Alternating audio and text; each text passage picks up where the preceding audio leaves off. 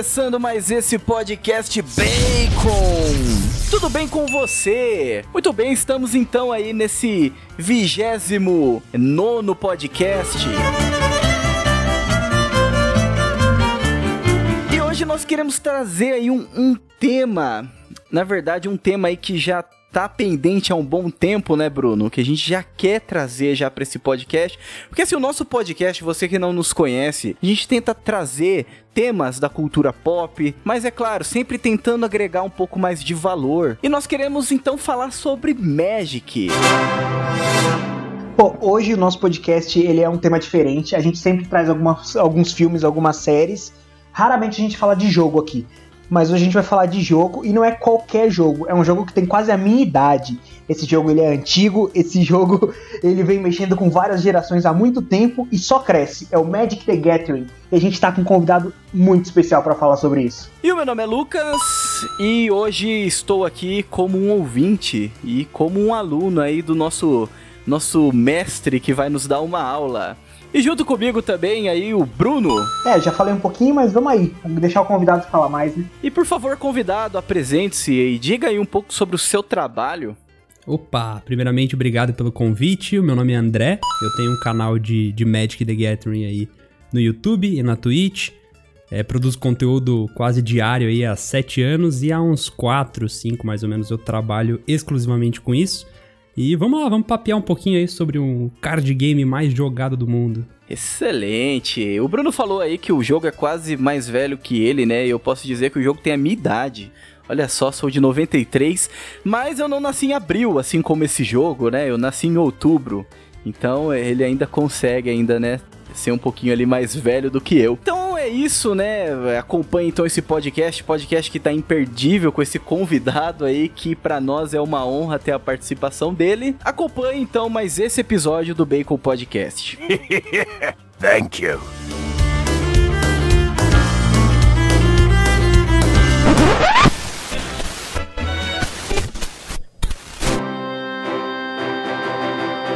Bacon Podcast.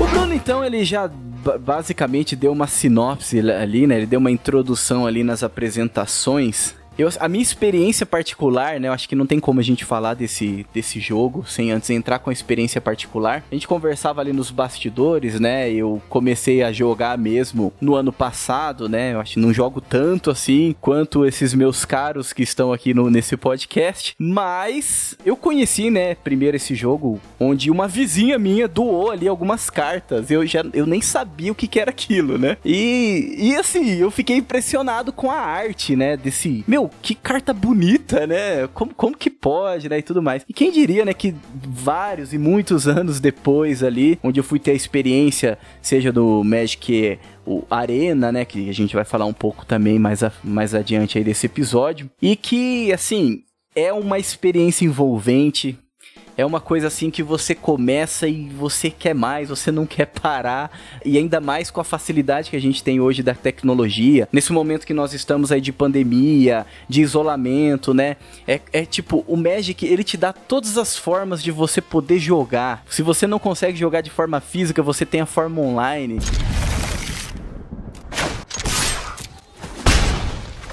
O Magic, por que a gente está trazendo um episódio sobre isso, tá? É bom a gente ter em mente que provavelmente, ao, pelo menos a grande maioria dos nossos ouvintes já deve ter jogado, principalmente quem tiver a minha faixa etária ou um pouco mais novo, já deve ter ouvido falar do Yu-Gi-Oh!, já deve ter jogado tanto o Yu-Gi-Oh! quanto aquele card game do Pokémon. Então, para vocês saberem, o Magic é o pai desses card games. ele surgiu em 93 e ele, ele trouxe é, uma cultura nova né, de card games.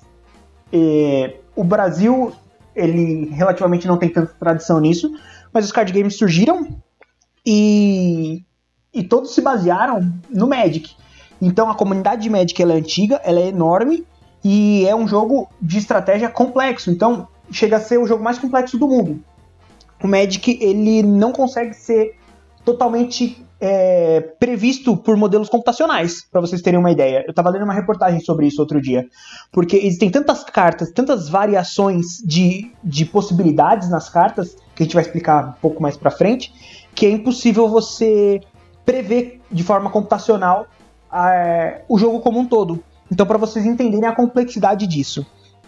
E ao mesmo tempo, ele é um jogo que traz muita história, traz é, muita diversão, além da complexidade de jogo, assim. É, eu acho que é, ainda em adição a isso, uma das coisas que, que é legal, que a gente vai falar provavelmente no episódio de hoje, é que é, o Magic não é, não é só o jogo, né? Tipo, tem, tem várias razões para você gostar de Magic, né? Tem gente que joga, tem gente que coleciona, tem gente que investe, tem gente que na verdade só vai para os eventos de Magic para ver qual é que é, tem gente que joga a versão digital, tem gente que joga a versão física, tem gente que, enfim, ah, eu quero gosto da arte, enfim, tem gente que, não, eu quero só ler as histórias, né? Então essa é a parada mais da hora, na, na minha opinião, do Magic, né? Tipo, eu tenho centenas de amigos que jogam e cada um deles é fascinado por uma coisa diferente no jogo. É engraçado isso que você tá falando, André, porque assim, o, é Trading Card Game, né? A categoria dele. E eu tenho experiências muito legais nesse sentido. Eu comecei a jogar e meu primeir, a primeira vez que eu tive contato com o Magic, eu fui numa loja, convidado por um amigo. Tava, ia ter selado de rivais de Ixalan. Depois a gente vai falar o que é esse negócio de rivais de Ixalan. São coleções, tá? O Magic ele funciona por lançamentos de coleções de cartas. Então era um selado dessa coleção. E eu não tinha ideia do que eu tava fazendo lá. Por que, que eu fui jogar esse selado se eu não sabia nada de Magic? Mas eu fui lá para conhecer. uhum. E eu abri um booster e eu peguei. Eu não sei se. É, tinha acabado os boosters de, de rivais. E aí, o cara da loja, ele deu um de hora da devastação. para completar os três cards do selado. E aí a galera tava meio reclamando, porque falou que a coleção não era tão legal e tal, tinha, não tinha cartas tão boas. E a hora que eu abri, veio uma carta com uma, uma arte, é, full art, assim, que eu abri e falaram que valia mais do que a entrada do selado. Eu não tinha ideia do que era aquela carta. Eu abri a Masterpiece, eu não sabia o que era a carta. Ficou todo mundo querendo comprar a carta de mim. E aí eu fui descobrindo essa questão do ser um, um, um trading card game. Porque aí as cartas elas são mundiais, então elas têm o preço baseado na moeda mais importante do mundo, que é o dólar. Então, se varia o dólar, varia o preço das cartas. Se dependendo da forma como elas interagem com outras cartas ou a importância delas nas temporadas de jogos, as cartas podem valer mais ou menos. E aí eu fui descobrindo que você pode investir dinheiro com Magic. Eu começava a comprar. Eu, com... eu comecei a comprar cartas para montar deck, e aí acontecia, por exemplo, de eu comprar carta, e aí depois ela tava valendo mais, ou às vezes ela tava valendo menos. E, pô, na época que eu tava fazendo isso, eu trabalhava em banco. Eu achei isso sensacional. Eu comecei a especular carta de Magic. Cara, eu achei, eu, eu acho isso tão sensacional que o meu TCC de graduação de Ciências Contábeis foi sobre o mercado financeiro de Magic. Olha aí. Tão da hora Olha que só. Entrar na Star City Games lá e olhar a variação dela, entrar na Liga Magic e olhar a variação da carta. Então, pra vocês que estão ouvindo a gente, vocês entenderem que a gente tá falando de um mercado financeiro baseado em carta de Magic. Olha a importância da bagaça. Vocês é, estão falando aí sobre carta, sobre Magic, sobre história, sobre isso e aquilo, né? Mas eu, assim, você, meu caro ouvinte, né? É, eu, né, como eu falei no início, eu não tenho uma experiência tão profunda assim quanto os meus companheiros de podcast. Então, junto com você, eu também quero poder aprender, né, com, com o convidado, né? Com esse convidado especial e também com o Bruno aí. É, então, assim, a gente tá falando de carta, a gente tá falando de card game. Quem se habilita aí, quem que quer, né, poder explicar então pros nossos ouvintes do que que se trata essas cartas, essas regras básicas de jogo, até mesmo para que quem estiver ouvindo consiga visualizar, né? Esse meu caro ouvinte, assim como eu, que deve ter uma experiência, mas deve ser uma, uma experiência não tão grande, não tão profunda, né? Ou até esses ouvintes que, que não tem ideia, não faz ideia ideia do que é Magic. Tá, vamos lá. Primeira coisa que a gente precisa saber, o Magic é um card game, certo? Então é um jogo de cartas. Uh, você vai simular um mago, beleza? Então, se, se, você já joga RPG, assim, você já tá, tipo, meio caminho andado, porque o Magic é como se você pegasse o RPG e colocasse ele em, em pedaços de papelão, tipo isso. É, você vai simular um mago, então você vai conjurar criaturas, encantamentos, feitiços, magias e etc. E uh, essas magias e feitiços e encantamentos vão ser carta, as cartas do seu deck, né? Que é como se fosse o seu livro de magias. Como todo bom mago, você vai precisar extrair a energia para fazer essas coisas todas de algum lugar. Você não pode só sair por aí fazendo dragões e etc. Você tem que tirar essa energia de algum lugar. No Magic, essa energia vem dos terrenos, que geram a mana, que é o que o mago precisa para conjurar magia. Né? O RPG, de novo, bastante presente. Não à toa, o RPG mais jogado, que é o D&D, né, o Dungeons and Dragons, hum. é da Wizards of the Coast, que é a mesma empresa que faz uhum, o Magic. Sim. Então agora as peças vão se encaixando. É... e aí cada um começa com 20 pontos de vida, 7 cartas na mão, e você pode fazer um terreno por turno. Então, cada turno que passa, você vai tendo uma fonte de mana adicional. Então, a cada à medida que o jogo vai avançando, você vai fazendo mágicas cada vez mais poderosas. E o seu objetivo, óbvio, é levar o seu oponente a zero pontos de vida antes que ele faça isso com você. Como é que você faz isso? Ah, você pode colocar uma criatura e ela ataca o seu oponente. Você pode fazer uma magia que causa dano nele. Pode fazer uma magia que destrói a criatura dele para que ele não ataque você. Enfim, aí a estratégia ela vai variar. Todos os jogos são diferentes e tem milhares, dezenas de milhares de cartas. Mas a ideia geral do jogo é essa. E aí, dentro dessa gama de possibilidades, existem criaturas com habilidades diferentes. Existem mágicas com habilidades diferentes, mágicas que causam dano, mágicas que destroem criaturas, mágicas até que recuperam um pouco da sua vida. E aí tem encantamentos, que são cartas que você joga que não saem de campo e que todo turno também ficam fazendo alguma coisa. Seja com a criatura do inimigo, do adversário, com a sua, seja com os pontos de vida, seja às vezes até uma criatura destruída e ela vai pro cemitério. Então você pode interagir com o cemitério. E aí vai cada vez mais ampliando, e aí as combinações dessas coisas vão ficando cada vez mais. É, as possibilidades vão ficando infinitas, e aí o jogo vai ficando cada vez mais divertido. Por mais que ele seja muito complexo, ele é muito divertido. Ele não, o jogo ele não tem nenhuma restrição que ah, eu preciso ser muito inteligente para conseguir jogar. Ah, eu preciso estudar muito para conseguir jogar. Não, é um jogo divertido, é um jogo que requer que você entenda o que está acontecendo preste atenção no que o seu oponente está fazendo e se divirta. É interessante também é, falar um pouco sobre essa questão da interação né, que você tem com os outros jogadores, né? Acho que desde o início é, do podcast aí da gravação, a gente tá falando, né? Nossa, um amigo meu me convidou, um amigo meu me ensinou, é, a nossa experiência pessoal, né, com, com esse jogo. Que depois eu quero pedir até pro André também, depois falar um pouco aí da experiência pessoal dele, né, de, com esse jogo, como foi que ele começou, como foi que ele conheceu. Mas é, é interessante pensar que sempre envolve alguma coisa relacionada à amizade, né? E o jogo em si, você vai para um lugar, né? Pelo menos a minha experiência foi assim. Eu fui para um lugar lá em São Paulo e entrei numa loja, nunca tinha entrado numa loja. E daí naquela loja ali é, eu comecei a jogar com outros jogadores que já jogavam há muito tempo, já não tinha ideia. E assim, é, foi, foi uma experiência muito, muito boa, assim, né? Porque, assim, eu joguei com pessoas que eu não conhecia e aquelas pessoas que estavam jogando, eles estavam me ajudando, né? Isso que, isso que foi o mais interessante, assim, pra mim, né? Que eu tava jogando contra um cara, mas aquele cara, ele tava querendo me ajudar. Então ele falava: olha, você tem uma carta assim assada, então joga essa carta, né? Então, assim, por que, que eu tô falando isso? Porque o Magic, ele também é uma experiência é, com, com outras pessoas, né? Seja online ou seja o físico, né? Principalmente o físico. Você vai estar ali num lugar, né? Você vai compartilhar é, de um jogo com pessoas que gostam daquele jogo, né? Então é sempre muito positivo, né? Essa experiência que a gente vive também com outras pessoas jogando aquilo que a gente gosta, né? É exatamente isso. Eu acho que, assim, para mim, o Magic, claro, né? Eu sou, vou, vou ser tendencioso aqui porque eu vou puxar pro meu lado, né? Mas na minha opinião, o Magic é o melhor jogo já feito, beleza. Cada um vai ter o seu uhum. jogo favorito, eu não tô dizendo que você, que você que tá ouvindo tem que achar o Magic o melhor jogo de todos. Recomendo que você dê uma chance, pelo menos, para jogar. Mas enfim, uhum, depois de um tempo, é, o Magic passa a ser só um contexto para algo muito maior, que é justamente essa comunidade, né? Todo mundo que se apaixona muito por um jogo, sei lá, pô, gosto muito aqui de Star Wars, por exemplo, eu gosto muito de tal franquia, de tal jogo, de tal série, você vai é, fazendo parte daquela comunidade eventualmente, né? Você vai conhecendo produtores de conteúdo, conhecendo, uh, no caso do, do jogo, um jogo, né, um jogador profissional, enfim, você vai fazendo parte daquela comunidade. Você começa a ficar presente ali.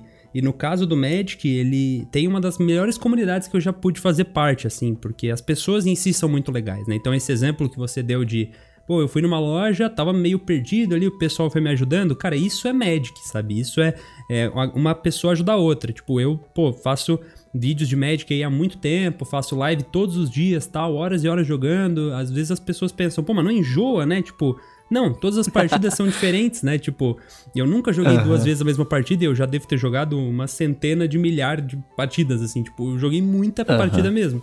E todo dia ali eu tô jogando e alguém comenta no chat da live, pô, você podia ter feito essa jogada.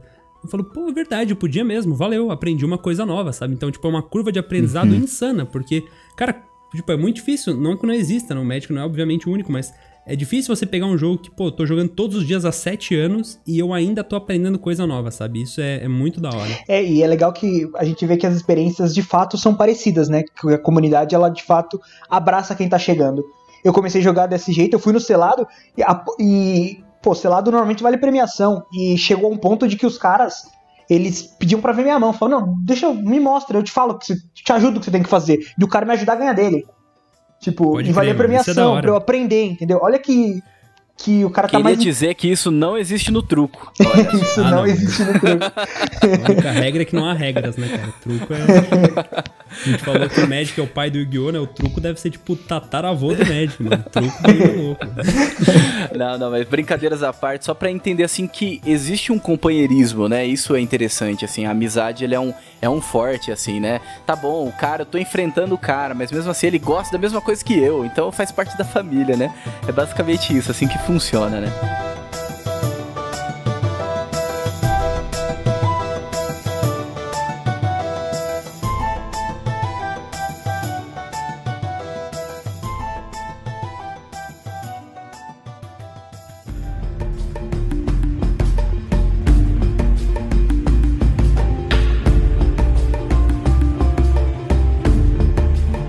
Se a gente já não bastasse a gente ter falado que o jogo é legal, de que ele te ajuda a fazer amigos, de que ele te ajuda a aprender coisas novas e a desenvolver cada dia mais, vamos dar mais um passo para dentro do mundo do Magic. O Magic, além dele ser esse jogo de cartas, ele ainda ele consegue dialogar com a sua personalidade. E eu vou explicar por quê, e o André vai me ajudar nisso. Então, o Magic, ele tem basicamente cinco cores. Tem o vermelho, o branco, o verde, o azul e o preto. Cada uma dessas cores, as cartas têm essas cores, elas podem ter cores mescladas, só que cada uma dessas cores ela tem uma característica muito bem definida. E o André ele pode até me ajudar a dizer isso, mas o vermelho ele é muito mais é, dano. Ele, você quer com o vermelho causar dano no seu adversário a todo custo. O azul ele quer impedir que o seu oponente jogue, então ele quer fazer você atrapalhar o adversário cada vez mais. Cara, chatice. Nossa, esse é o chato, cara. e todo mundo que tá começando odeia azul por causa disso. Aí o verde, basicamente, ele é aquele que te dá mais mana, mais energia e que consegue fazer você jogar as criaturas mais poderosas por causa disso. O preto é o que interage com o cemitério. E o branco é aquela cor de suporte. Então ela ela te dá vida, ela dá é, habilidades novas para suas criaturas e coisas desse tipo. Exatamente isso. Eu acho que, que pra galera entender um pouco do porquê que cada uma dessas cores é assim, a gente pode explicar um pouquinho, né, de forma breve, um pouquinho da filosofia por trás dessas cores. Por que, que o vermelho é a cor do dano, né? Por que, que o verde é a cor da mana das criaturas grandes? Bem brevemente, assim, o vermelho ele é a cor do ímpeto, é a cor da paixão, sabe? A cor da fúria. Então ele é eventualmente a cor que vai causar dano, é a cor que quer acabar com aquilo logo, sabe? O azul, ele é a cor que controla o jogo do oponente porque ele é a cor da mente, da filosofia, da racionalidade, é a cor que vai comprar mais cartas, porque afinal de contas, se as cartas são as magias do seu baralho, quanto mais magias você tiver, mais informação você tem. E é exatamente isso que um, um mago racional quer ter né? O, o branco, ele é a cor da vida, né, que a gente comentou, porque ele é a cor da justiça, é a cor do suporte, porque ele acha que o mundo tem que estar tá em ordem e equilíbrio. Então, peraí, você causou dano em mim? Deixa eu ganhar vida aqui para manter as coisas em ordem, sabe? Essa é a cor do branco, é a cor do trabalho em equipe, dos soldados, das equipes, enfim. O preto é a cor do cemitério por quê? Porque ele é a cor do mago necromante. O mago que vai reanimar criaturas, que vai sacrificar as criaturas em prol de algo maior, é, a cor dos zumbis, dos vampiros, né? E por último, nós temos o verde, que por que, que é a cor que dá mais mana? Porque é a cor da natureza. Né? Então é a cor que você vai ter mais acesso a florestas, lobos, bestas, elfos, druidas, tudo isso que vira na floresta, é, que vive na floresta, vai ter mais presença no verde, né? Então, tipo, de forma bem resumida, essa é a filosofia de cada uma das cores. E é legal porque, à medida que a gente vai descrevendo, né? Tipo, eu já tive a oportunidade de ensinar algumas milhares de pessoas a jogar em Comic Cons e BGS, etc. E, e é muito da hora porque você começa a explicar as cores e na hora que o cara, na hora que o cara ouve a cor dele, ele fala: é "Essa aí". Sabe? Tipo, você tá falando: "Não, o azul não deixa né? o oponente fazer nada". O cara já abre um sorrisinho, tipo: "Uhum, essa é a minha", tá ligado? E aí, tipo, você fala: "Não, o preto é a cor do sacrifício, da, da morte, não sei o que". Você olha pro lado, tipo, o cara tá, sabe, mano, com o rímel preto, camisa do Metallica, tipo, essa é a minha cor, sabe? Tipo, é muito da hora isso, porque cada um se identifica com uma cor e depois de um tempo você percebe que, pô, eu posso montar um deck que causa dano e ganha vida, sabe? Tipo, eu posso montar um deck que, pô, eu tenho criaturas gigantes e aí eu jogo elas no meu cemitério para depois trazê-las de volta mais fortes com preto. Então você vai juntando as cores e essa é a parada mais da hora. E é por isso que eu falei que a gente dá um passo a mais para dentro do universo do Magic, porque com toda essa possibilidade de, de filosofia das cores, a pessoa se identifica, a pessoa joga com, com aquilo que tá mais é, de acordo com, com o que ela gosta. Então, se você gosta de jogos mais controlados, cara, você vai poder jogar infinitamente Magic. Se você gosta de ser mais agressivo e acabar logo, você vai poder jogar infinitamente Magic sem fugir da sua característica. Por mais que seja interessante você aprender a jogar com todas as cores, todas as filosofias, até para poder enfrentar bem os seus adversários, se você quiser ser agressivo e dar dano o resto da sua vida, você vai poder jogar Magic e se divertir o resto da sua vida assim. Então isso é muito legal. E o André, ele deu alguns exemplos de criaturas. Então ele falou de vampiro, ele falou de necromante, ele falou de druida, de elfo. E aí é que entra outra parada no Magic, que é muito legal e que também vai surpreendendo cada vez mais a gente. O Magic ele funciona por coleções de cartas. Então, a cada é, X tempo, a Wizard of the Coast, que é a empresa que é dona do Magic, que lança as cartas, ela lança novas coleções. E essas coleções, normalmente, não é via de regra, mas a grande maioria das vezes, ela vem com uma história. Essa história que a gente chama de lore. E sempre dentro dessas histórias existem criaturas e universos e mundos e acontecimentos fantásticos que por si só já é incrível. Então, se você odeia jogos, se você odeia card game, se você odeia interagir com as outras pessoas, o Magic ainda consegue ser para você. Porque se você quiser se aprofundar e só conhecer as histórias, você vai se divertir pra caramba e conhecer histórias incríveis desse multiverso, porque também não é só de si nem a Marvel que tem multiverso, o Magic the Gathering também tem um multiverso.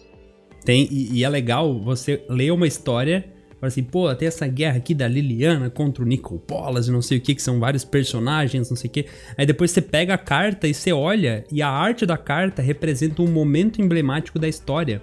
E a habilidade da carta, ela diz exatamente aquela história, sabe? Ah, destrua criaturas que voam. Aí você olha pensa, putz, na história foi exatamente isso que aconteceu. O pessoal tava lá tirando arco e flecha nos dragões e não sei o que. Tudo encaixa, né? Dragões voam, a arte é um cara com, uma, com um arco na mão, tipo, nossa, que da hora. E aí você vê o, o, flavor text, que é uma. Cada carta, não, não necessariamente todas as cartas, mas algumas, elas têm um texto embaixo da habilidade que conta uma espécie de historinha da carta. Não é uma coisa é, meramente emblemática ali na carta, mas se você lê, geralmente ele conta ali ah, alguma fala de algum livro de Magic, né, da história, ou alguma coisa do background daquele personagem. E aí, para quem curte a lore, é um prato cheio, porque tudo vai fazendo sentido, né? E assim, é, é, de uma profundidade muito grande, né? Meu, o jogo, é, cada carta ela é justificada dentro de um conto, dentro de uma mitologia, né? Dentro de um folclore. Tanto a lore, né, ela, ela tem esse significado, né? O lore ele é como se fosse um folclore, né? A mitologia, a lenda, né? A, a, o contexto, digamos assim, daquele jogo, né? E assim, não tem jeito, né? A gente acaba sempre comparando aí com é, quando a obra é boa, quando a obra envolve fantasia, esse mundo fantástico, né? Esse mundo de fantasias. Não tem como, a gente sempre acaba trazendo o Senhor dos Anéis, né? A gente sempre acaba trazendo o bom e velho Tolkien, né? Enfim, a é, gente, a gente é traz essas né? coisas. É, o Tolkien é a referência, exatamente. E assim, o Tolkien, a criação do universo dele foi para justificar uma língua entendeu? Ele criou um universo fantástico para poder justificar aquela língua, porque uma origem, uma língua tem que ter uma origem. Uma língua tem que ter um povo, uma língua tem que ter uma história, né? E eu acho muito profundo um jogo, um jogo de cartas, né? Então você percebe, meu ouvinte, que não, a gente não tá falando de truco. a gente não tá. Nós não estamos falando de Uno, tá bom? Por favor. é um jogo que tem uma profundidade muito grande, né? É um jogo que tem uma história, que te contextualiza, né? Você não precisa saber da história. Se você não quiser, não precisa, você só joga mesmo. Igual a gente já falou aqui, né? As, as várias formas de aproveitar esse jogo. Mas, meu, quando você pega uma carta, aí daí você olha lá é, e caramba, meu, eu, eu, vi um vídeo aqui contando a história dessa carta, eu li um artigo falando sobre isso, e é um personagem que tá dentro de um contexto, que tá dentro de uma história. Meu, isso, isso é só para grandes mesmo, né? Não tem como. Não tem como falar que é um jogo qualquer, né? Não tem como. Inclusive, dá para dizer que, ó, é um jogo que é de estratégia e que tem uma história muito interessante por trás dá pra gente dizer que se o Tolkien tivesse vivo na época do Magic, ele jogaria. Porque eu vou te falar. muito provavelmente, cara. Muito provavelmente ele seria da comunidade Magic. Ou ele jogaria ou ele é teria tu... inventado antes, cara. É, tipo isso. Provavelmente cara, ele entraria pra Wizard pra escrever a história. Provavelmente. Quando, assim, eu, eu, jogo Magic há uns 7, 8 anos, né? E eu fui assistir Senhor dos Anéis pela primeira vez no ano passado. Tipo, eu demorei muito tempo pra ver Senhor dos Anéis, né? E, e, eu vi a, a, trilogia e tal, e achei incrível, enfim, é muito, muito bom mesmo. Eu ainda não pude ler os livros, mas eu particularmente acho muito bom. E, e, quando eu vi Senhor dos Anéis pela primeira vez, várias das coisas eu bati o olho e pensei, mano, isso é Magic, velho. Só que não é que isso é Magic, é que Magic é Senhor dos Anéis, tá ligado? Porque, tipo, o, o Senhor dos Anéis veio antes, não faria sentido, né? Então, tipo, eu olho, nossa, mas a forma como o anão. Nossa, é igual no Magic, sabe? Tipo, você pensa, é, então, é porque é referência, mano. Tolkien é gênio, não tem jeito. Inclusive, uhum. o pessoal da Wizard tá ouvindo a gente com certeza, porque todo mundo ouve a gente. Então, se vocês quiserem fazer uma coleção. a gente tem um convidado especial, então é... é... bem provável que isso aconteça. Não vai falar merda, pelo amor de Não Deus. Não vou falar merda. O pessoal da Wizard tá ouvindo Tô a brincando. gente. Se vocês quiserem criar uma coleção inteira baseada em Senhor dos Anéis, conversa ali com o pessoal dos Tolkien ali, pede a licença e pode fazer que o negócio vai ficar da hora. Faz uma coleção inteira baseada em bacon, cara. Pra que melhor? Eu monto esse deck tribal, hein? Cara, imagina. Aquela, como que é o nome daquele fundo da carta lá? Como que é o nome? Imagina um bacon ali? Seria legal, hein? Nossa, boa ideia.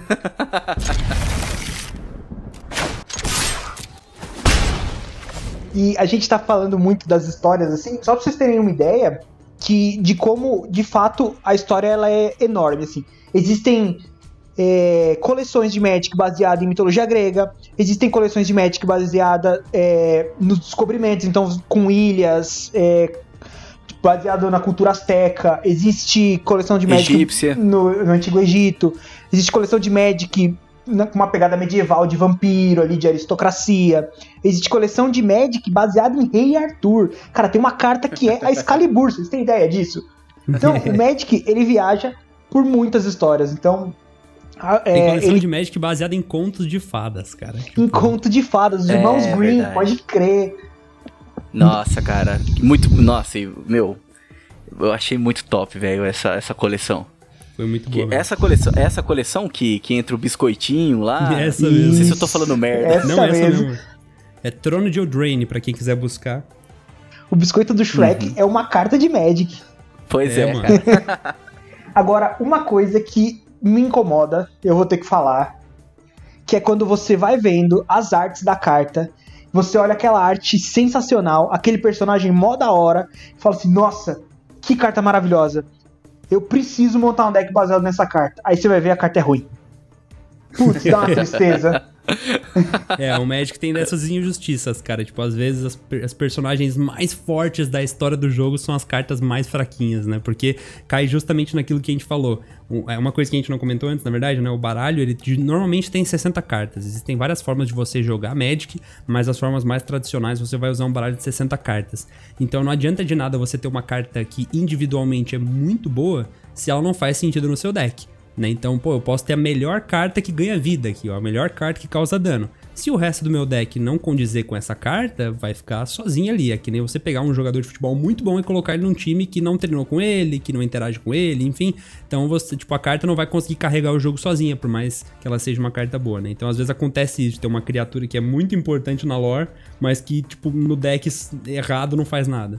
Pô, um exemplo disso, para quem conhece de Magic, quem joga atualmente, conhece o Magic The Gathering Arena, que a gente vai até falar um pouco mais mais pra frente. Mas, pô, a, a pluma, em português é a feather, né? Em inglês, pô, saiu aquela carta, eu achei muito legal a arte, achei muito legal o que a carta fazia, mas na hora de montar um deck competitivo ele não ficou tão competitivo. Pô, cheguei a montar um commander dele até, porque eu achei a carta da hora. Viu, falando ainda sobre essa, essa parte aí da a mitologia, né, por trás de Magic, é interessante citar que recentemente saiu, né, aqueles livros da Planeta de Agostini, é, uma coleção, né, com, com as histórias, com, ou com algumas das histórias. Não sei se você tá por dentro disso, André. Sim, sim, eu, eu até fiz um trabalho de divulgação dessa, dessa coleção de contos da Planeta de Agostini alguns meses atrás. Eu pude ler os primeiros, eu gostei bastante, cara. É muito, muito, muito legal. É, então, ele já virou até livro, né? Não é só uma, uma historinha contada, mas que já tá até no, aí nos livros, né? E, e que vale muito a pena, assim, eu não cheguei a pegar um, mas alguns vídeos que eu vi, apresentação, é, eu pensei assim, meu, o negócio foi muito bem feito. Agora sim, o Bruno falou de uma coisa que, que ele não acha legal. Eu não sei vocês, aí o que, que vocês acham disso. Eu confesso que eu estou com muito medo, né? estou com muito medo, porque existe uma série aí que tá para sair, né, pela Netflix, que vai que vai tratar de Magic. Não sei se vocês viram aí já algumas divulgações. Pois é, uma série animação da Netflix que vai ser dirigida pelos irmãos Russo, né? Que foram os caras que dirigiram o Vingadores. Então, assim, é a responsabilidade muito grande por parte deles e um medo muito grande. Uma animação. É, animação, no caso, eu quero dizer que estamos animados, né? Foi com ambíguo, mas enfim. é uma, uma empolgação e um medo por parte de quem já joga o jogo, né? Porque assim, a gente uhum. tem um histórico aí na, no mundo do, do cinema é, de filmes e séries horríveis quando se tratam de jogos, né? A gente tem, assim, filmes horrorosos. E aí o que acontece? A pessoa que não conhece o jogo, né? Vamos dar um exemplo aqui. Sei lá, vou, só o primeiro que veio à mente é Assassin's Creed. Você às vezes até gostou uhum. do filme do Assassin's Creed, enfim. Vamos supor que o cara, putz, ele jogou todos, ele achou muito da hora, tá? Ele vai ver, ver o filme, cara, putz, não gostou. Mas ele sabe, pô, esse filme não é Assassin's Creed, sabe? Assassin's Creed é muito mais que isso. Só que o cara que nunca jogou, a primeira impressão que ele vai ter vai ser aquele filme, saca? Então, a gente que joga, assim, tem um medo muito grande de sair uma série, a pessoa assistir a série, a série ser ruim e ela criar uma imagem errada do Magic, sabe? Esse é o medo que a gente tem. Ao mesmo tempo, a gente sabe que isso traz uma visibilidade muito grande pro jogo, sabe? Porque, pô, a Netflix, né? Muita gente vai começar a jogar por causa daquilo. Então, é um, é um medinho, assim, mas eu tô bem animado. Eu quero que saia logo, tô muito afim de ver. Tem tudo para dar certo. História boa tem. Pô, é. Tem história, já tem o roteiro, né? Já tá tudo pronto, né? É só executar bem. Ao mesmo tempo, a DC também tinha todos os roteiros e fez aquilo lá, né? Então. Ai, meu Deus, já me bate um desespero. já, já dá pra ter medo, né? É, Mas o que me anima nessa série da Netflix é que, primeiro, que o, assim, os irmãos russos, ao meu ver, eles são muito competentes no que eles fazem, porque eles conseguiram adaptar boas histórias na Marvel. Eu concordo, eu concordo. Eu espero que eles façam um trabalho. Se eles fizerem metade do que eles fizeram com Vingadores, eu já tô bem satisfeito, assim, porque eles fizeram um bom trabalho. É verdade. E ao mesmo tempo também, eu, eu acho que a Wizard vem acertando muito nas animações de lançamento de coleção. Eles lançam trailers muito bons, a, é, eles criam um, um, um, cenário animado ali, um, um desenvolvimento de uma animação muito boa nesses trailers de lançamento de coleção. Pô, Guerra da Centelha, aquele, aqueles trailers com a Liliana contra o Nicol Bolas, que ela levantando os zumbis, cara, aquilo tava muito legal, Teros tava muito bonito, eles mandaram muito bem. Então, você vê que a, a equipe criativa de animação deles ali, eles de fato estão fazendo um bom trabalho, pelo menos para trailers. É, eu tô, por isso que eu tô bem hypado, assim. Não só porque eu jogo, mas, tipo, tem tudo para dar certo, sabe? Tem bons diretores, tem gente competente, tem história da hora. É na Netflix, então tem uma curadoria, a gente espera, né? Então, ah, vamos ver, vamos ver. Vamos ver, né? Quem sabe a gente não grava um podcast aí juntos, né? Mais uma vez, claro. quando sair essa história. Tá falando, né? Chorando é as mesmo? pitangas ou comemorando, né? Vamos ver.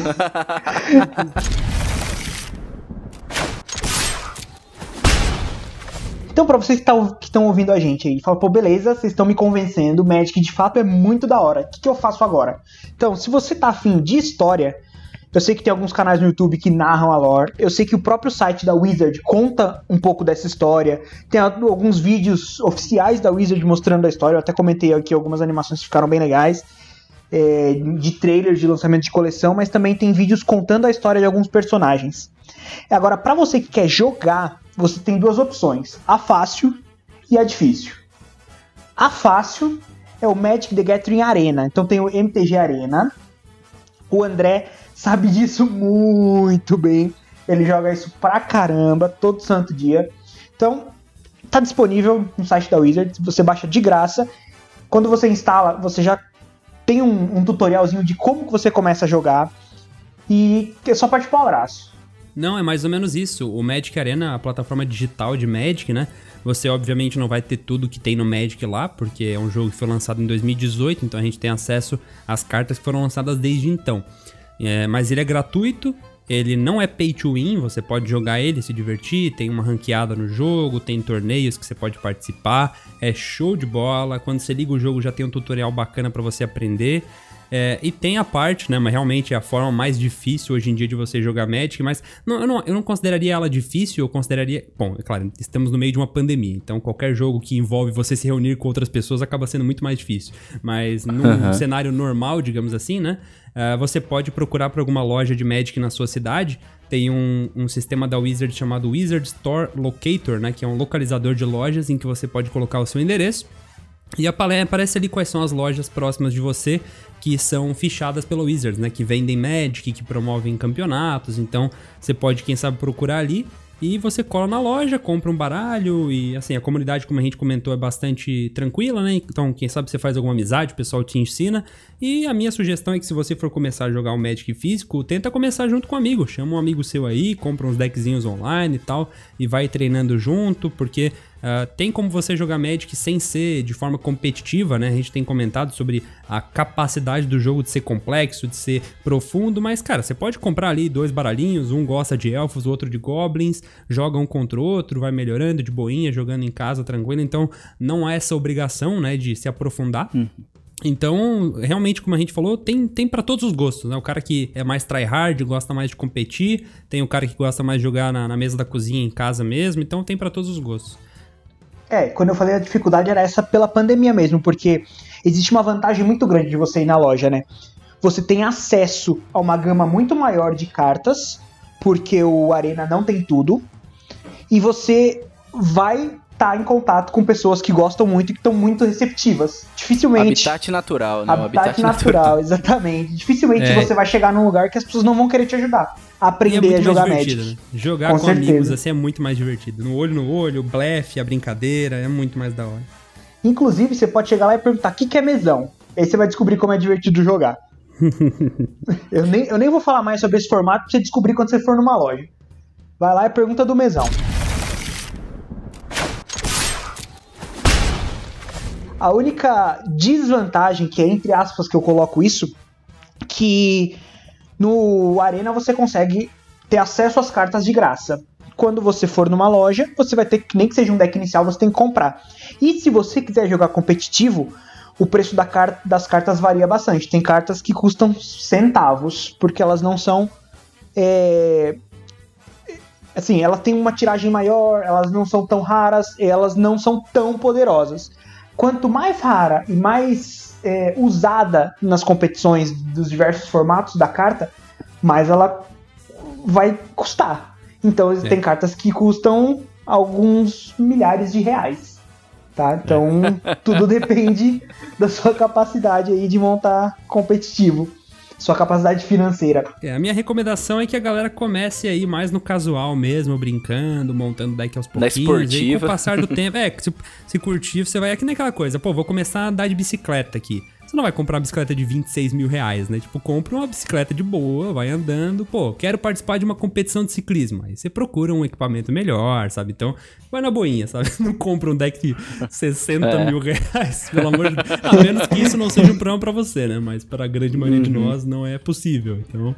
E assim, tem muitos decks competitivos que você não gasta tudo isso, tá?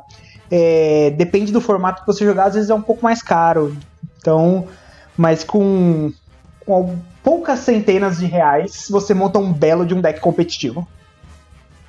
Dá para você brincar, dá para você jogar, dá para se divertir e assim, sem limites, entendeu? Você pode se divertir tanto no físico quanto no online, né? Principalmente no online por conta dessas coisas, essa parte gratuita e tudo mais, né? É claro que tem a parte da diversão do físico também que, que é muito boa, né? Mas, se você for levar como um esporte, é um esporte um pouco caro, tá bom? Então, mas enfim, né? Fica a critério de cada um, é claro, né? Mas para diversão, ele tá de graça, tá ali 100% online, né? Para você que gosta, para você que, que quer, né, desbravar aí esse universo fantástico do Magic, não é mesmo? Normalmente, é, o que você gasta para montar um deck, se depois você cansou do deck, você quer montar outro, você pode vender as cartas, você pode trocar as cartas, porque normalmente elas não perdem valor, ou às vezes elas valorizam, ou se desvalorizam é pouco, depende do que acontece. Existe todo um, um, um uma especulação de cartas, um, um trading de cartas. Então, é, mas assim, não é que você vai colocar esse dinheiro e depois vai jogar ele fora perdeu, acabou. É, e sem falar que se você tá competindo, pressupõe que você vai ganhar, a gente espera, né? Então, eventualmente você pode pagar, né? tipo, eu, sei lá, já ganhei muito mais dinheiro do que eu gastei na montagem dos decks, porque fui competindo com eles e fui recuperando meu dinheiro a ponto que o deck se pagou. Né? Aí você usa esse dinheiro uhum. e monta um outro. E assim você vai tornando o hobby sustentável, né? É, e também acontece, por exemplo, coisa, algumas coisas que eu fiz para montar o meu primeiro deck. É, saiu coleção, tinha cartas que o preço das cartas que iam lançar na coleção eram altas, eu comprava booster, abria, a hora que saía essas cartas eu usava elas como, como moeda de troca pelas cartas que eu precisava do meu deck. Então tem isso também, dá para você meio que é, tentar conseguir cartas caras comprando boosters que não são caros. Então, mas tudo depende da sua sorte. Então, eu conheci o Magic em 2012, né? No verão de 2012 para 2013. Ele me foi apresentado por alguns amigos, a gente tava passando as férias assistindo uma casa de praia que a gente alugou lá e tal. E aí tava uma semana assim, tipo de um. Sabe quando dá tipo uns 10 dias de chuva, assim? Tipo, a gente não aguentava mais chuva. e a gente tava enjoado de banco imobiliário e Uno, que era o que a gente tava jogando esse tempo todo. E o Uno, pai de todos os card games, né? E aí a gente. A gente é, um, um desses nossos amigos, ele falou, cara, tem uma caixa de sapato aqui com várias cartas de Magic e tal. E a gente tava em quatro, cinco amigos, e dois deles sabiam jogar. E, e os outros ensinaram a gente, né? Esses dois ensinaram eu e mais dois amigos a jogar. E aí, enfim, a gente aprendeu ali. Uma semana depois eu fui numa livraria na minha cidade, comprei um, um deck meu, né? Que até, até então eu tava usando os decks que eles me emprestaram. E, cara, o resto, assim, foi história, porque eu aprendi a jogar, me apaixonei completamente pelo jogo, achei o jogo sensacional. Só que lá em 2012, 2013, nós não tínhamos conteúdo de Magic em português, né? Hoje, uh, como a gente comentou aí, né? Tem canais que falam sobre lore, tem canais que falam sobre investimentos no Magic, tem canais que falam sobre tudo. Mas quando uh, eu comecei a jogar lá atrás, não tinha conteúdo em português. Pra minha sorte, eu entendi inglês. Então eu procurava lá, pô, quero comprar esse deck, vale a pena? Eu procurava lá um vídeo em inglês do cara abrindo o deck, mostrando, falando das cartas, e eu tirava a minha conclusão. Mas em português não tinha. Então eu resolvi criar o canal Motivo, que é o canal que eu tenho hoje, justamente para conseguir ensinar Magic e tirar dúvidas da, das pessoas que não tinham condições de entender um vídeo em inglês. Então, sempre que eu aprendi alguma coisa nova, eu ia lá e, e gravava e mostrava pra galera, ó, comprei esse, esse deck aqui, ó, ele funciona assim, assim, assado, paguei tanto, vale a pena, não vale e tal postava o vídeo. Aí eu via a galera, pô, valeu, obrigado por ter falado isso, tal, não sei o quê. E aí o canal foi indo, foi indo, foi publicando, foi publicando, ele foi crescendo, foi crescendo, até que 2016, eu, finalzinho de 2015, eu transformei ele no meu trabalho.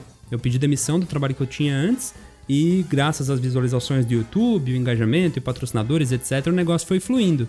E a partir daí o canal foi crescendo, assim, foi comecei a ser chamado para eventos.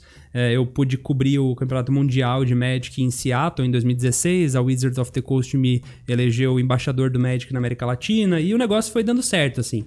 É, hoje em dia eu tenho canal no YouTube, na Twitch, e assim, trampo com isso há alguns anos e, é, sei lá, eu tô vivendo meu sonho, assim, tá ligado? E, e o Magic tá num ascendente muito grande graças ao Magic Arena, né? Ele tá se tornando um esportes, né? Recentemente eu fui convidado pela Sport TV para ser super júri do Prêmio Esportes Brasil na categoria de card game, então é, o Magic tá crescendo bastante. Então é um momento muito bom para quem quer começar a jogar, embarcar nessa, porque o jogo tá, tá numa ascendente muito boa. E se você quer começar a jogar e não sabe como, acessa lá então o canal O Motivo, não é, André? Isso aí, tem vídeo todos os dias lá no YouTube, live de segunda a sexta na Twitch. A gente tá sempre tirando dúvidas, sempre trocando ideia, então você pode colar na Twitch, por exemplo, perguntar alguma coisa que você quer perguntar, tirar uma, alguma dúvida. Sempre que eu posso, eu leio o chat e respondo. Então, é, eu recomendo muito, cara. Sou suspeito pra falar, mas dá uma chance pro Magic. Se você gosta de um carteado aí, você vai gostar. E digo mais, é, se você tá querendo desenvolver o seu raciocínio, sua habilidade de estratégia, o Magic é o melhor caminho. E olha, o canal do André é um caminho sem volta. Pô, eu não perco um vídeo do que ele posta, toda vez ele fica me dando ideia de montar deck novo. E ó, fica a dica aí, é um caminho sem volta. Vai lá, confere que é da hora. Agradecer a droga da boa, né, cara? É droga da boa.